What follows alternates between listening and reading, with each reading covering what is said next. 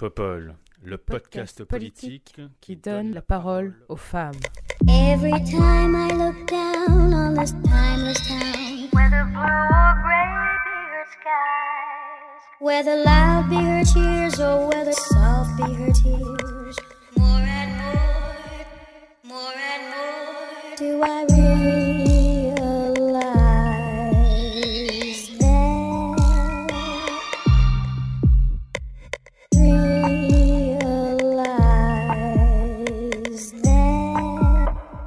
Bonjour, bonjour, bienvenue sur ce 15e épisode de Popol. Et pour ce 15e épisode de Popol, j'ai le, j'ai le plaisir de recevoir Johanna Ducerf. Bonjour Johanna, Bonjour Léa, comment vas-tu? Je vais bien. Et toi? Très très bien, merci. Ce beau samedi ensoleillé, ça fait du bien à Paris. Tu nous- pourrais nous parler un peu de toi, s'il te plaît? Oui, bien sûr. Alors moi, je m'appelle Johanna Ducerf, j'ai 25 ans et je suis actuellement euh, coordinatrice du groupe de travail sur l'insertion professionnelle des jeunes femmes euh, au laboratoire de l'égalité. Euh, je suis juriste et politiste de formation et diplômée d'un master 2 en diplomatie et négociation stratégique. Et auparavant, j'ai travaillé euh, à la représentation permanente euh, de l'Organisation internationale de la francophonie auprès des Nations Unies. Désolée, c'était un petit peu long. Et du coup, euh, j'étais euh, sur toutes les questions euh, relatives aux inégalités entre les femmes et les hommes, et aussi sur tout le volet euh, des problématiques liées aux enjeux climatiques. Et, euh, et merci de m'avoir invitée à ton podcast, Léa. Je suis très heureuse d'être parmi vous aujourd'hui. Merci à toi. Et nous avons aussi avec nous Fiona Verrier. Bonjour Fiona, Bonjour, comment vas-tu? Euh, mais très très bien. très bien. Tu peux nous parler un peu de toi, s'il te plaît? Ouais, volontiers. Alors, je m'appelle Fiona Verrier, j'ai 23 ans et euh, moi j'ai fait des études de médecine que j'ai arrêtées en cinquième année il y a un peu plus d'un an, juste avant euh, la crise Covid.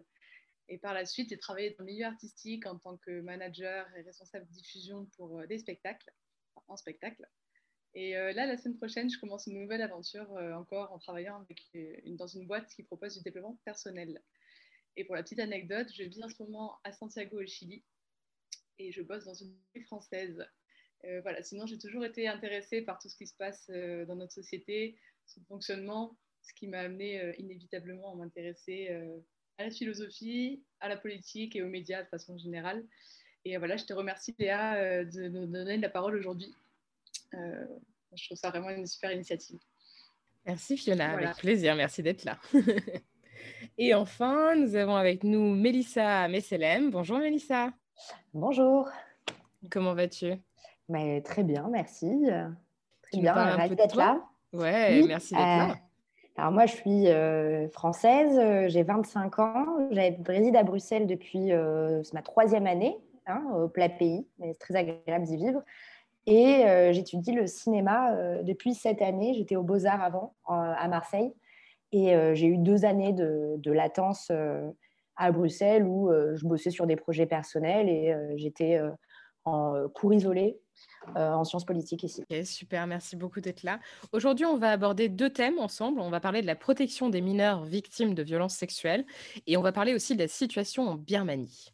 Donc, sans plus attendre, je vous propose de commencer avec le premier thème, la protection des mineurs victimes de violences sexuelles. Jeudi dernier, les députés ont adopté à l'unanimité une proposition de loi socialiste qui prévoit que toute pénétration sexuelle d'un adulte sur un mineur de moins de 15 ans sera automatiquement considérée comme un viol et sera punie de 20 ans de prison. Une autre infraction autonome qui vise tout acte de nature sexuelle de quelque nature qu'il soit, autre que la pénétration sexuelle sur un mineur du même âge, est également créée. Dans les situations d'inceste, le seuil est relevé à 18 ans. L'avenir de ce texte est encore assez incertain, puisqu'il doit encore être inscrit à l'ordre du jour du Sénat afin d'y être débattu, et le gouvernement, à travers son garde des Sceaux, a annoncé que de nouvelles mesures seront présentées le 15 mars, lors de l'examen, cette fois-ci par les députés, d'une autre proposition de loi qui a déjà été votée au Sénat en première lecture. Ce texte est soutenu par le gouvernement qui motive sa décision en argumentant du fait que le texte sera plus rapidement adopté que la proposition socialiste. Un certain nombre de questions restent non tranchées, mais les choses semblent tout de même avancer dans le sens d'une plus grande protection des victimes. Est-ce que cela va dans le bon sens d'après vous J'imagine que vous avez suivi les débats, même si vous êtes pour deux d'entre vous à l'étranger. Qu'est-ce que, qu'est-ce que vous pensez de, des décisions qui ont été prises, des mesures qui ont été annoncées et débattues récemment? Fiona, qu'en penses-tu? Oui.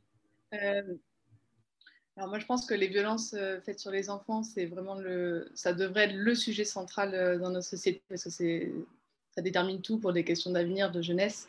Euh, donc je pense qu'il était temps euh, de, que ça soit vraiment un sujet euh, dont, tout le monde s'empare.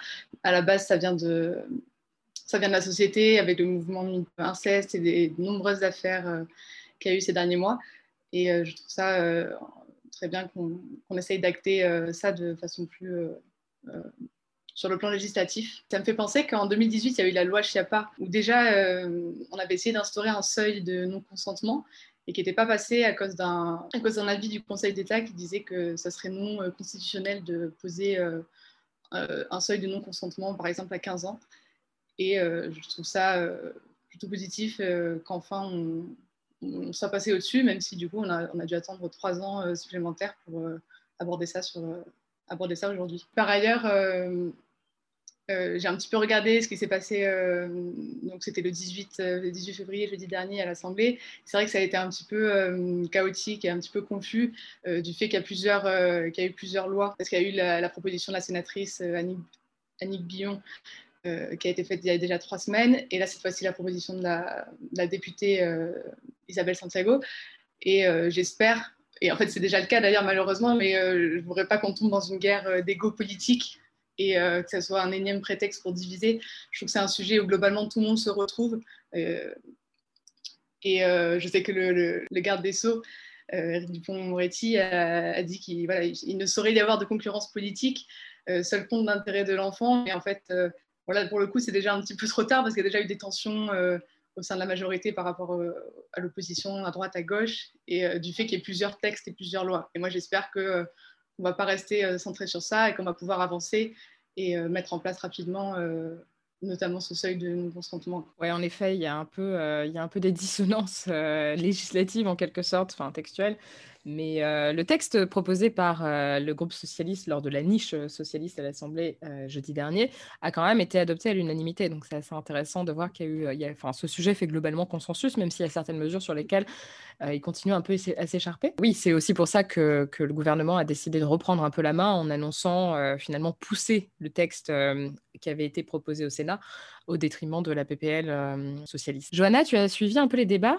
Qu'est-ce que tu en as pensé, toi? Alors, plein de choses. Enfin, déjà, je voulais saluer le fait que la parole, elle se libère à ce niveau-là. Et enfin, j'imagine que vous en avez entendu parler, mais il y a eu tout le mouvement MeToo inceste, avec plein de témoignages plus poignants les uns que les autres.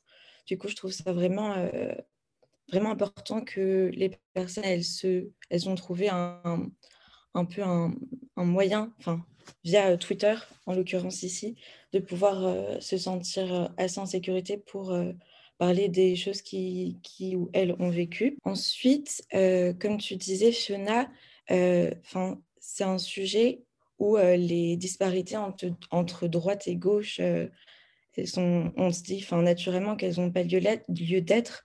Du coup, c'est bien que pendant, à cette proposition de loi, ils aient trouvé un, un accord et qu'au final, la, gauche et la droite se soient alliées euh, pour euh, faire passer euh, cette proposition de loi au plus vite, qui d'ailleurs, si j'ai bien compris, va, ils vont reprendre la proposition qui avait été faite via le Sénat pour que justement les mesures elles soient prises en place plus rapidement. Du coup, ça, c'est une bonne chose. Et moi, je voulais plutôt faire un focus sur la prescription dans, sur ce sujet-là, parce que ça me paraît être un enjeu important. Et euh, à l'heure actuelle, euh, la prescription sur des, sur des agressions sexuelles sur des mineurs, elle est de 30 ans. Euh, quand ce n'est pas des mineurs, c'est de, le délai il est de 20 ans. Et il y a beaucoup d'associations qui militent pour qu'il y ait l'imprescriptibilité des crimes sexuels sur les mineurs. Du coup, qu'importe l'âge qu'on ait, euh, on puisse le faire, enfin, porter plainte et euh, en, engager une action en justice euh, à n'importe quel moment. Et ça, ça me paraît vraiment important parce que à l'heure actuelle, du coup, lorsqu'on a été victime d'inceste, le délai de prescription, il commence à courir à partir de la majorité. Et du coup, jusqu'à 30 ans après, du coup, les, les victimes, elles ont jusqu'à leurs 48 ans pour, pour porter plainte. Et enfin, moi, ça me paraît surtout que, en fait, les, les, associations, elles défendent beaucoup le fait qu'il y ait, je ne sais plus comment c'est le terme, c'est une, amnésie traumatique. Du coup, après 48 ans, on peut, enfin, ça, ça me paraît normal qu'on puisse toujours porter plainte et faire, faire valoir à la justice. Et, et, du coup, voilà, c'est ce que je voulais dire. Je ne sais pas ce que vous en pensez, vous, de ce délai de prescription, mais ça, ça, me paraissait important de faire le, point dessus. Oui, ouais, c'est très important. D'ailleurs, c'était un, c'est un point qui sera, qui sera effectivement au cœur des débats euh, le 15 mars, notamment euh, lors du prochain débat à l'Assemblée nationale. Mélissa, ton avis sur, euh, sur ces avancées annoncées et sur les débats autour de la protection des mineurs?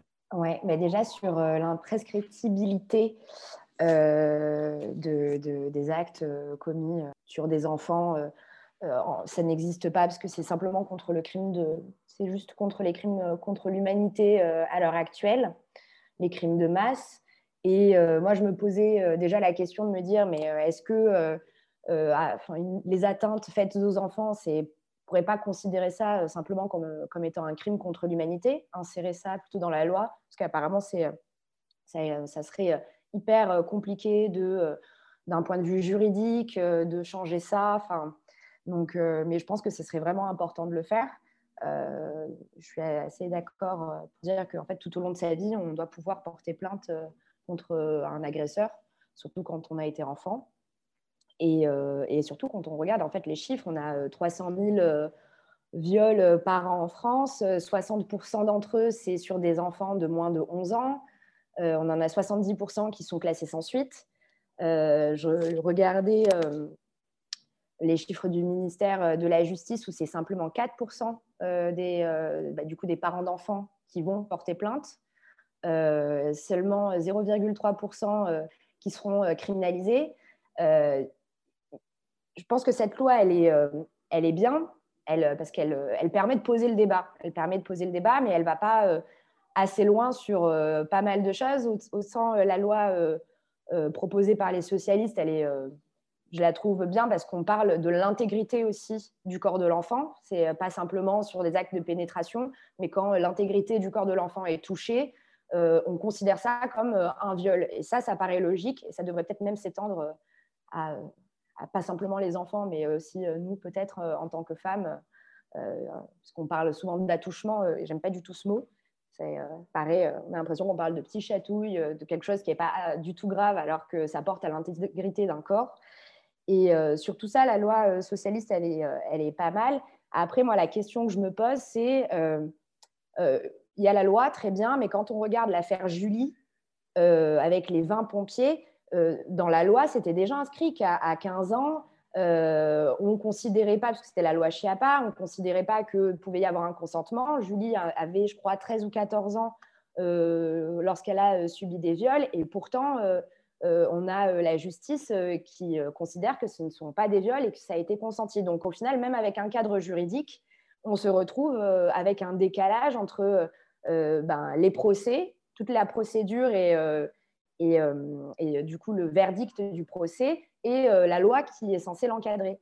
Et, et, moi, ce qui me pose question, c'est comment est-ce qu'on amène des enfants à pouvoir parler des violences qu'ils subissent euh, alors que c'est dans le cadre familial? Euh, enfin, est-ce que ça doit passer par l'éducation, par l'école, par plus d'assistantes sociales? Comment est-ce qu'on repère ça dans des classes où il y a 30 élèves? Enfin, c'est euh, amener l'enfant à prendre la parole, c'est ce qui va être le plus compliqué pour moi, et c'est là où on doit faire société. Et hormis la, loi, doit aller plus loin que ça, parce que je pense que le ministère de l'Éducation doit pouvoir poser aussi ces questions-là, s'emparer de ce sujet, le ministère de la Santé aussi, et pas simplement rester euh, sur euh, euh, les bornes juridiques euh, au niveau de ce sujet-là. Ouais, je suis bien d'accord. Est-ce que l'une d'entre vous veut réagir? Fiona, ouais, vas-y, je t'en prie. Euh, je rejoins euh, tout à fait ce que tu dis, Mélissa. Moi, je, je, pense que la, la loi, c'est vraiment pas du tout une finalité, c'est que le début d'une prise, de, prise de conscience et qui doit nous emmener vers quelque chose de beaucoup plus grand pour prendre ces sujets-là au sérieux, parce qu'un enfant sur dix, enfin une personne sur dix qui s'est dit avoir été victime d'inceste, c'est là on parle de l'inceste, mais c'est énorme. Euh, et je suis entièrement d'accord avec toi sur ce que tu dis sur l'importance qu'on doit donner à l'éducation. Euh, je pense que euh, c'est l'éducation autant familiale que scolaire, parce que parfois la famille n'est pas au rendez-vous, notamment dans ces cadres de, l'inceste. Et également dans les médias, en fait, c'est quelque chose qu'on aurait beaucoup plus entendre parler. Et à l'école, moi, je suis totalement pour qu'on aborde ces sujets-là dès la maternelle. je veux dire, c'est parce que s'il y a pas, en fait, il faut enlever le tabou. Donc en fait, faut, il faut, il faut pas en faire un sujet tabou. Donc dans ce cas-là, on en parle dès le plus jeune âge, mais des, des questions d'éducation sexuelle en fait, hein, des, des, plus jeunes âge. Il faudrait euh, profiter de cette loi pour euh, également mettre euh, vraiment le point et mettre un effort sur l'éducation. moi, je pense notamment en milieu scolaire. Ok, merci. Johanna, tu veux ajouter quelque chose? Mais en gros, je voulais revenir sur ce que tu disais, Mélissa, par rapport euh, au viol. Et en fait, euh, actuellement, dans la loi, le viol, est défini euh, dans le code pénal à l'article 222-23, je crois. Et c'est en gros toutes les pénétrations qui sont obtenues par la contrainte, les violences, les menaces ou la surprise. Et en fait, ce qui est bien avec cette évolution législative qui est en cours, c'est qu'il euh, n'y aura plus besoin pour les magistrats de prouver euh, la violence, la contrainte, la menace ou la surprise. C'est euh, de fait, avec ce seuil d'âge, si à 15 ans, il y a une pénétration par, un, par une personne majeure, ça sera automatiquement considéré comme un viol et il n'y aura plus rien à prouver en la matière. Du coup, je trouve que c'est déjà une évolution mais euh, comme vous disiez tout à l'heure, toutes les deux, euh, il y a la loi et puis il y a le reste. Et c'est vrai que Enfin, il ne faut pas attendre à ce que ce changement, eh ben, euh, il y ait tout qui se débloque et que tout par magie soit résolu. Et je pense que la dynamique impulsée par le débat actuel, elle doit être utilisée pour faire évoluer la situation et rapidement. Et ce qui me paraît important à faire, c'est, comme tu disais, Fiona, c'est d'assurer la prévention. Moi, je pense qu'il faut éduquer les agresseurs sexuels avant qu'ils n'agissent et euh, qu'il faut créer des dispositifs pour informer les enfants euh, et détecter euh, et protéger les victimes de violences sexuelles. Que soigner les victimes qui sont très, très nombreuses d'inceste, comme on a vu avec les nombreux témoignages, c'est une priorité. Et donner des fonds aux associations spécialisées, leur donner l'argent pour qu'elles puissent mettre tout ce qu'elles savent déjà, ce qu'elles doivent mettre en place, en place. Euh, qu'il faut aussi former les personnes qui travaillent au contact des enfants pour qu'elles puissent détecter les situations et, mieux les orienter vers les organismes compétents. Et, euh, et quand je faisais mes recherches, là, avant le podcast, il y avait dans un article une interview de Sophie Legrand, qui est juge aux enfants, et elle disait que le véritable enjeu euh, de cette situation, c'est surtout de faire en sorte que les victimes, elles arrivent à révéler ces situations. Parce que euh, les magistrats et les éducateurs, en fait, ils manquent de temps pour les écouter individuellement un à un. Et par exemple, euh, dans le cas de l'inceste, eh ben, ça va être difficile pour un enfant d'avouer que son père l'a touché devant son frère ou sa sœur. Et du coup, c'est important juste de prendre le temps de les écouter dans des espaces dans lesquels ils se sentent en sécurité et avec des personnes avec qui ils se, sont, ils se sentent en confiance. Elissa, je te laisse réagir et peut-être conclure sur, euh, sur cette thématique, s'il te plaît. Je suis euh, assez d'accord avec toi. Euh, cette loi est clairement la bienvenue. je ne pense absolument pas le contraire.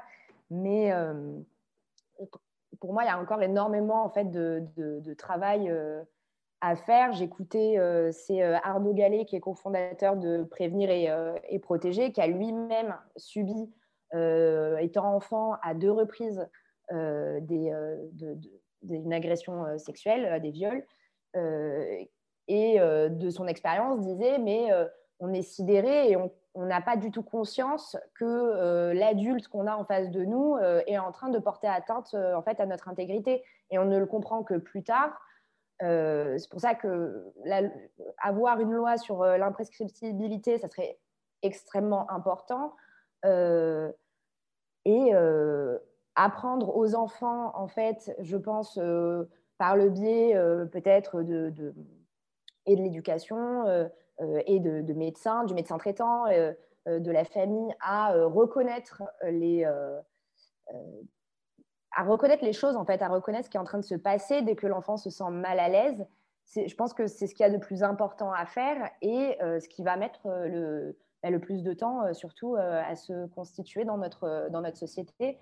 Mais tant qu'un enfant de 5, 6, 7 ans et plus n'aura pas conscience de ce qui est en train de lui, de lui arriver, il pourra au final le, le verbaliser que beaucoup plus tard.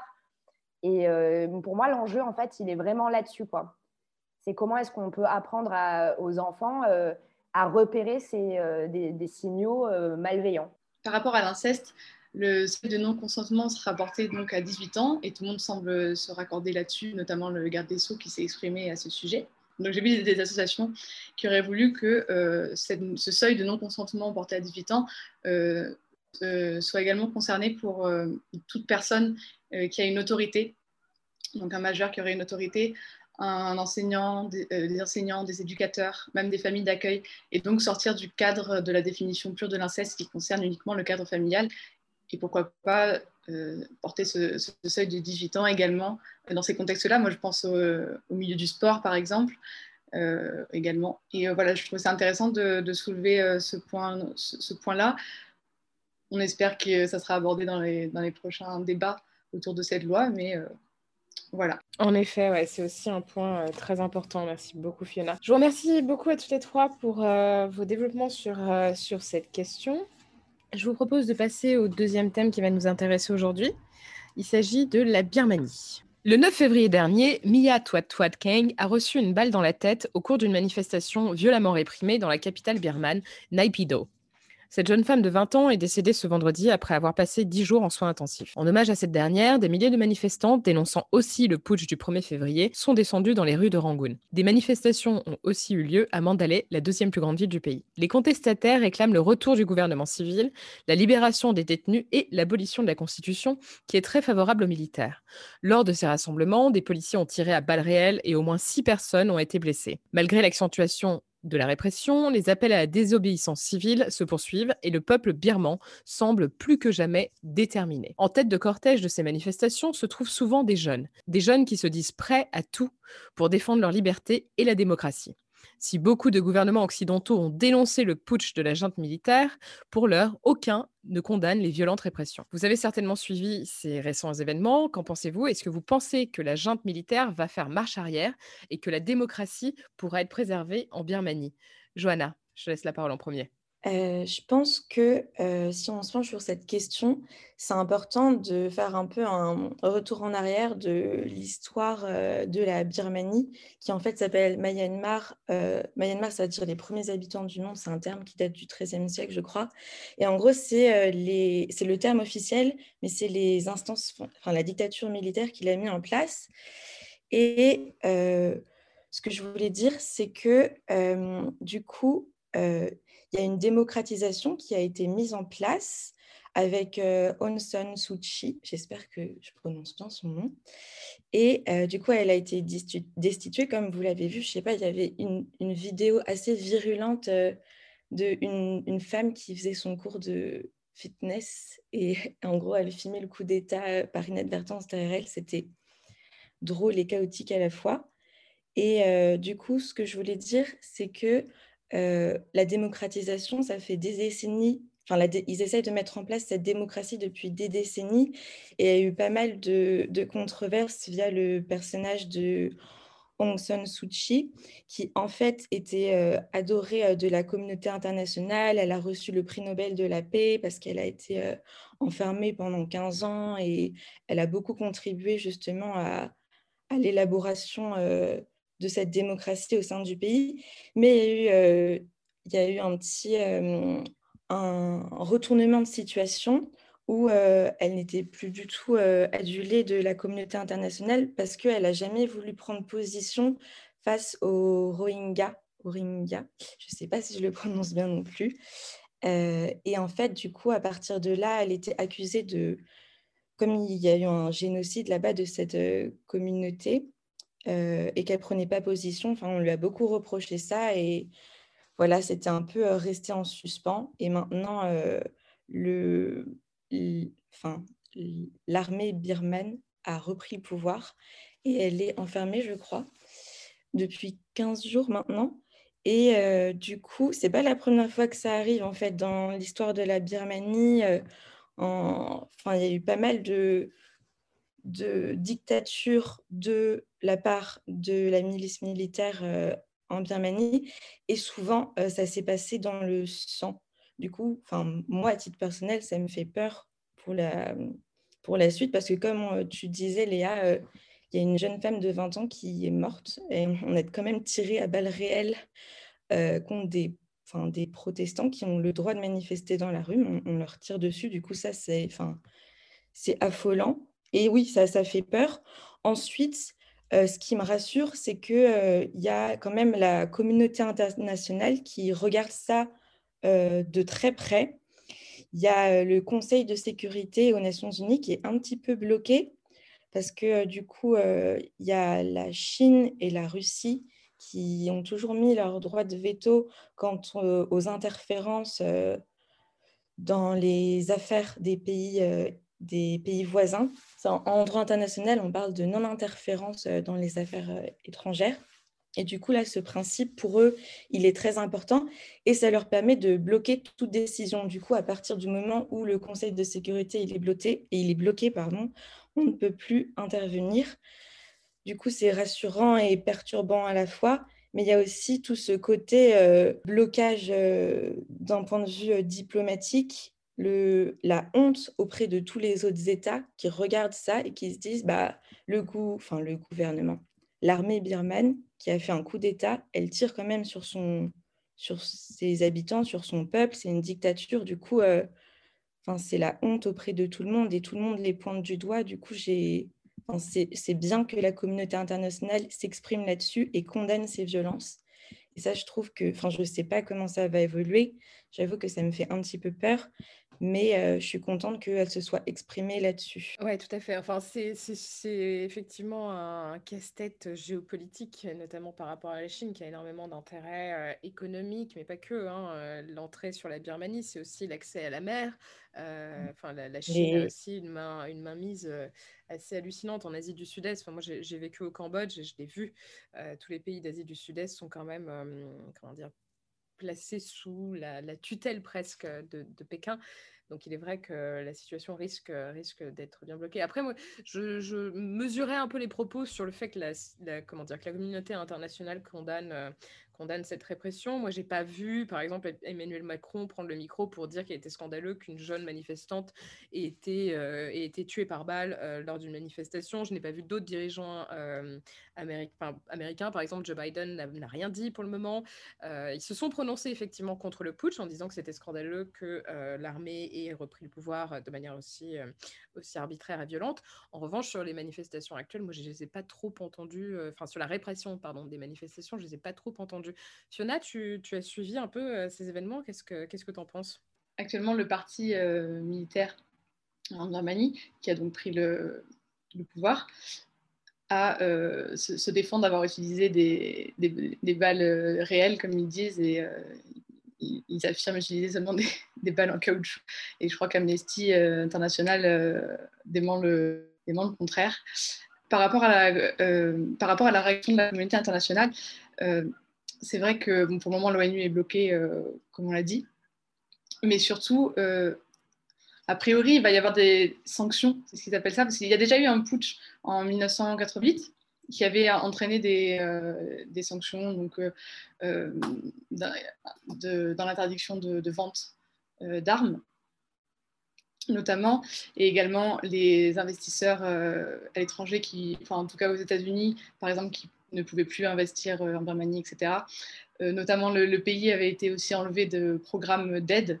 Euh, et en fait, au final, ces sanctions qui étaient, qui étaient là pour tenter d'améliorer la situation interne du pays en, essayant de favoriser la démocratie, final, ces tensions, elles avaient, elles avaient été vécues un petit peu comme une double peine pour les Birmans parce que ça avait été un frein de développement et une généralisation de la pauvreté. En plus, ces sanctions, elles avaient été un, petit peu à moitié respectées parce qu'au final, euh, la Birmanie avait pu acheter des armes via le Portugal, via la Chine. Euh, et au final, ça n'avait pas permis la mise en place d'une démocratie stable. La preuve en est actuellement. Et donc, euh, du coup, moi, je me demande vraiment quel va être l'impact de des réactions de la société internationale parce que c'est vrai que pour le moment, euh, voilà, il y a Washington qui a, il y a le président Joe Biden qui a quand même euh, qui a parlé, alors certes pas depuis euh, le, décès de, de, la jeune Mia, mais qui a parlé, comme tu as dit, Léa, il y a quelques, il y a quelques jours. il y a également, je crois, l'Union européenne qui va se, qui va se concerter pour, avec, avec tous les ministres des Affaires étrangères pour se demander quelles, quelles, sont les sanctions qu'elles vont pouvoir mettre en place, ou en tout cas comment elles vont communiquer là-dessus. Et euh, moi, je me demande vraiment euh, euh, quel impact ça, ça, va pouvoir avoir concrètement sur la situation en Birmanie. Mélissa? Ouais.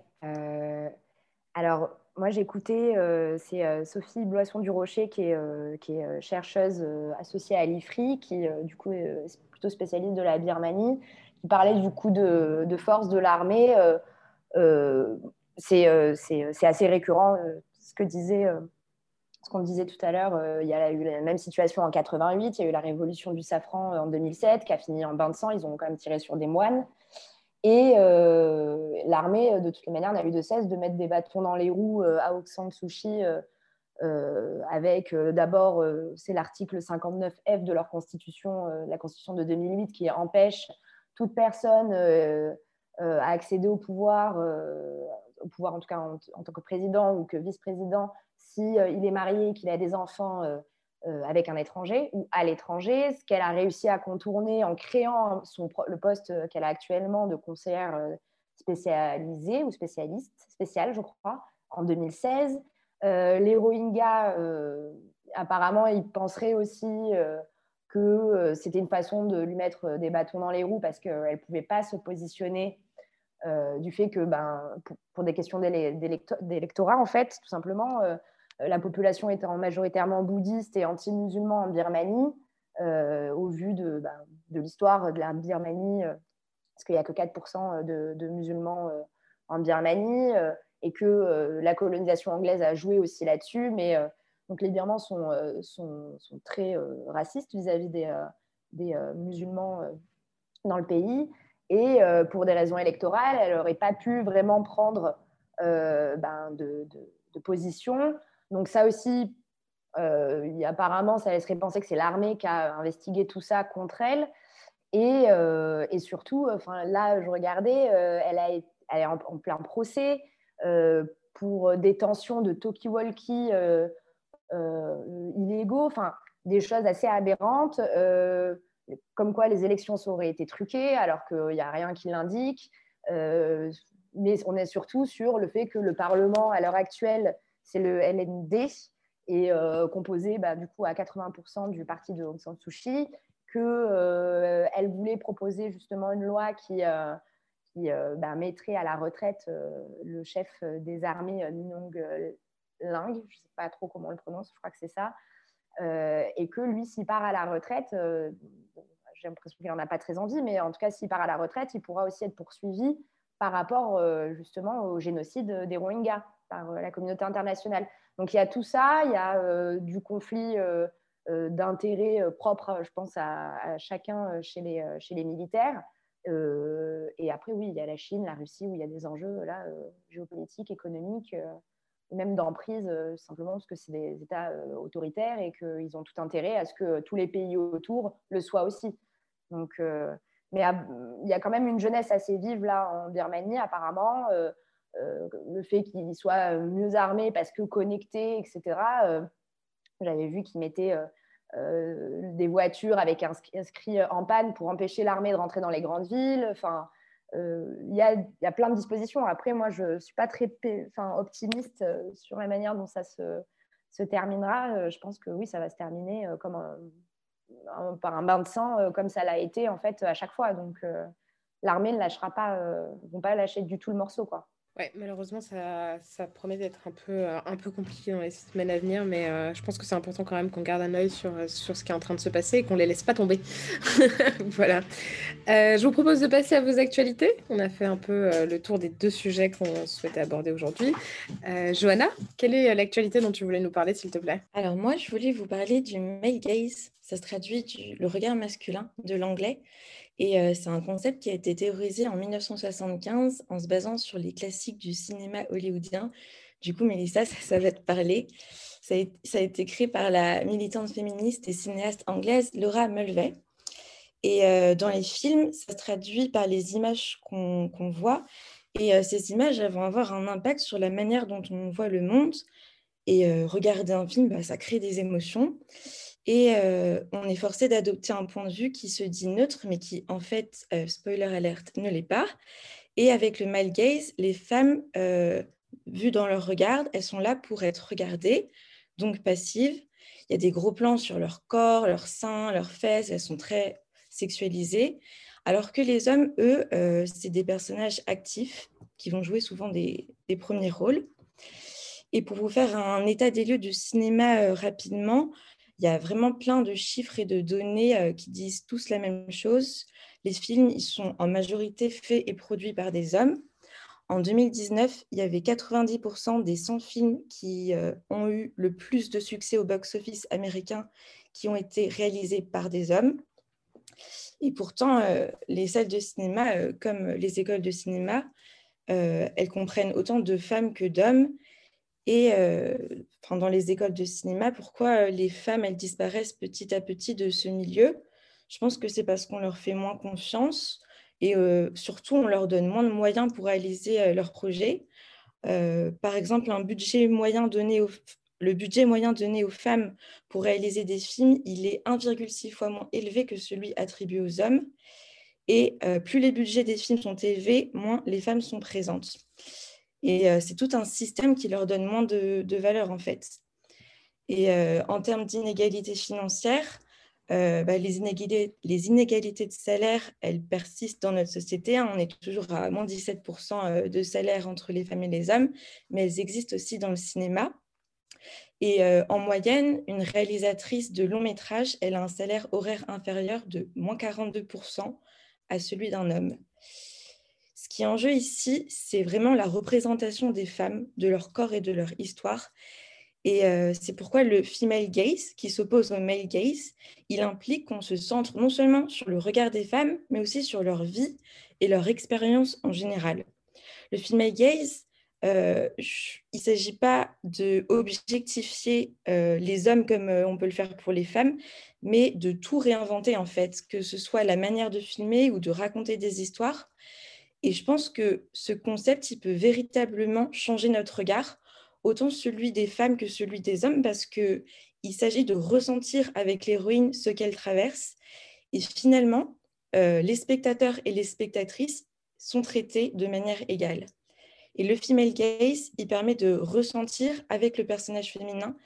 Et c'est, euh, à mon sens, encore plus que de pouvoir euh, s'identifier au personnage. Et euh, je pense que notre société, elle devrait faire plus d'efforts pour respecter et faire entendre le point de vue des femmes qui ont plein de choses à dire. Et il suffit de les écouter et de les laisser s'exprimer librement dans des espaces créatifs. Et c'est, je pense, ce, qui permet le, ce que permet pardon, le female gaze, en fait. Si on adopte le female gaze, si on se pose des questions sur euh, le genre dans les films, ça va nous permettre euh, de faire de meilleurs films déjà et d'aller au-delà de ce qu'on connaît et même à faire progresser l'art de manière plus générale. Ça, c'est très intéressant. Merci beaucoup, Johanna. Mélissa, qu'est-ce que tu voulais euh, partager avec nous cette semaine, s'il te plaît? Oui, euh, moi, je suis tombée sur un article de La Presse, qui est un, média euh, québécois, euh, qui publiait du coup euh, le 10 euh, février la suppression, en gros la Cour suprême canadienne a acté qu'il y aurait une suppression du mot femme et du mot homme, du mot père et mère aussi dans l'état civil canadien, donc acte de naissance, mariage, décès. Et, moi je trouve que ce n'est pas forcément une mauvaise idée parce que le but étant de laisser la, plus de place aux personnes non binaires et, et transgenres, et je ne vois pas de souci là-dessus.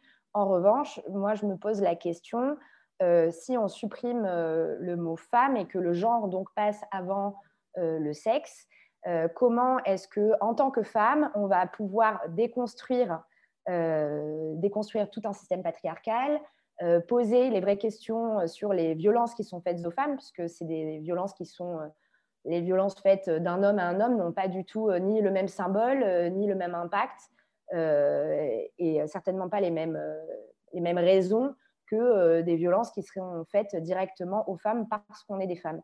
Et comment, donc, dans un monde où on est un peu, on est tous, on serait tous des, de simples individus, euh, sans reconnaissance des sexes, on va pouvoir, nous, continuer de se défendre et de se battre euh, pour euh, l'égalité des femmes. Voilà, moi, c'était la question que je me posais. Je me sentais comme une vieille réac quand j'ai lu l'article au début.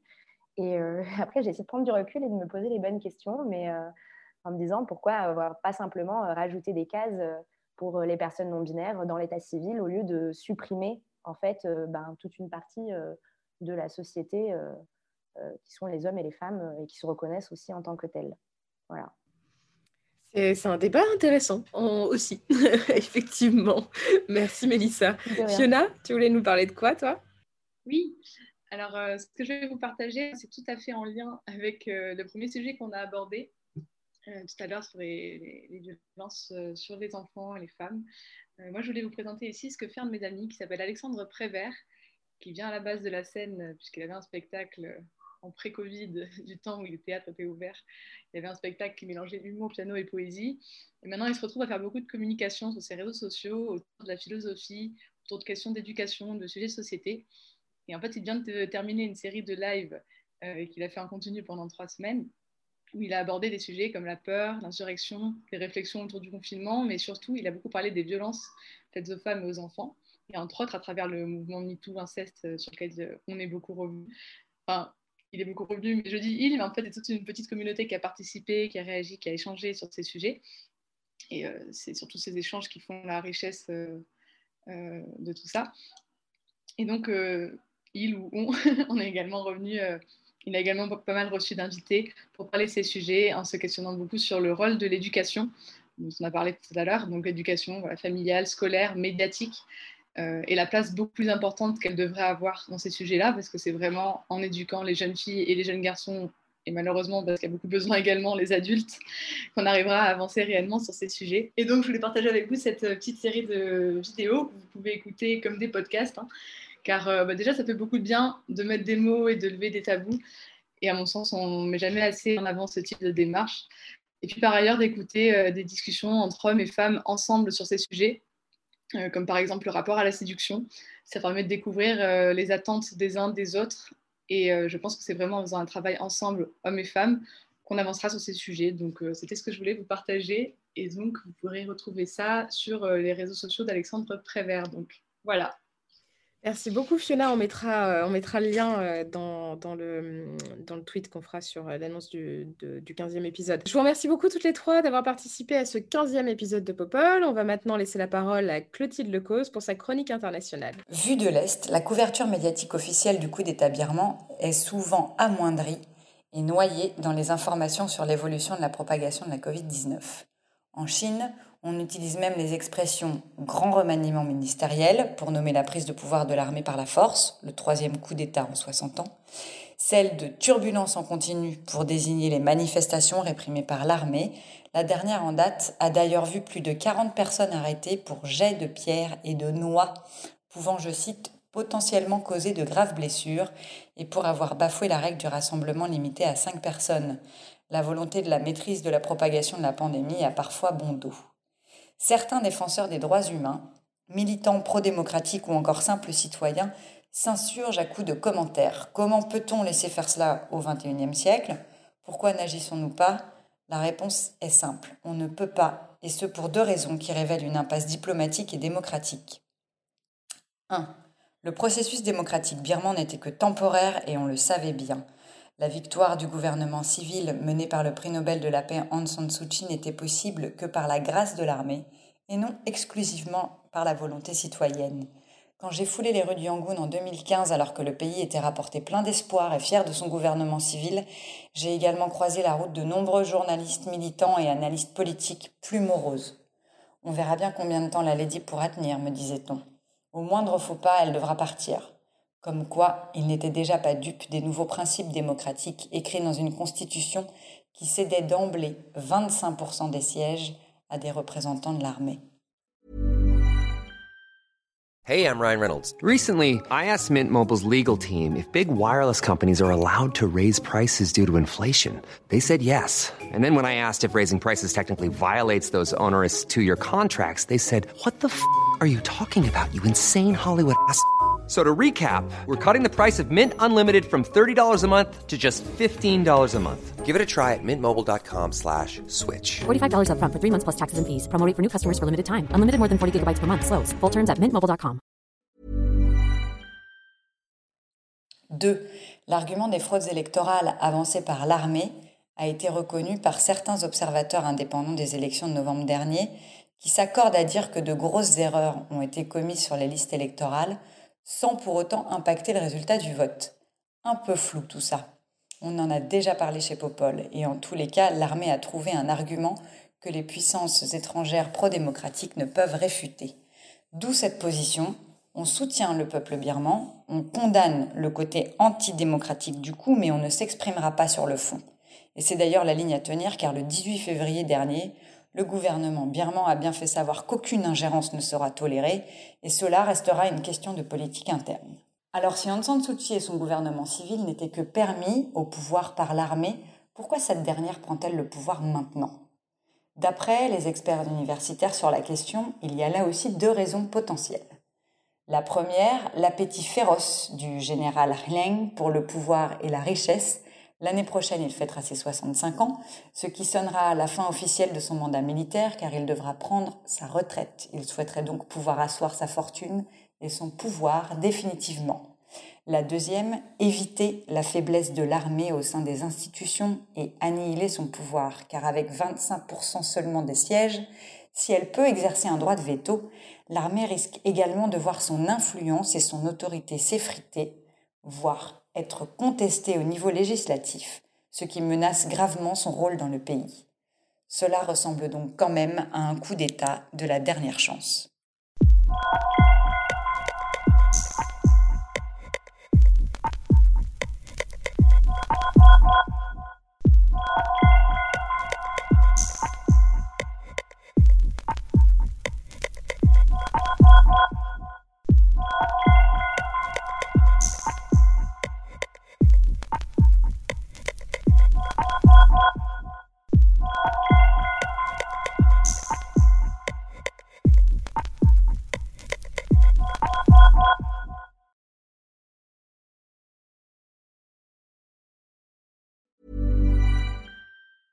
Hey, folks, I'm Mark Marin from the WTF Podcast, and this episode is brought to you by Kleenex Ultra Soft Tissues, your ally to help tackle your allergy symptoms this season. I love the change of seasons, but nobody loves pollen and all those other things floating in the air that make you sneeze during this nice weather. Kleenex Ultra Soft Tissues are hypoallergenic and allergist approved, so fight back against watery eyes and runny noses without worrying about irritating your skin. For this allergy season, grab Kleenex and face allergies head on.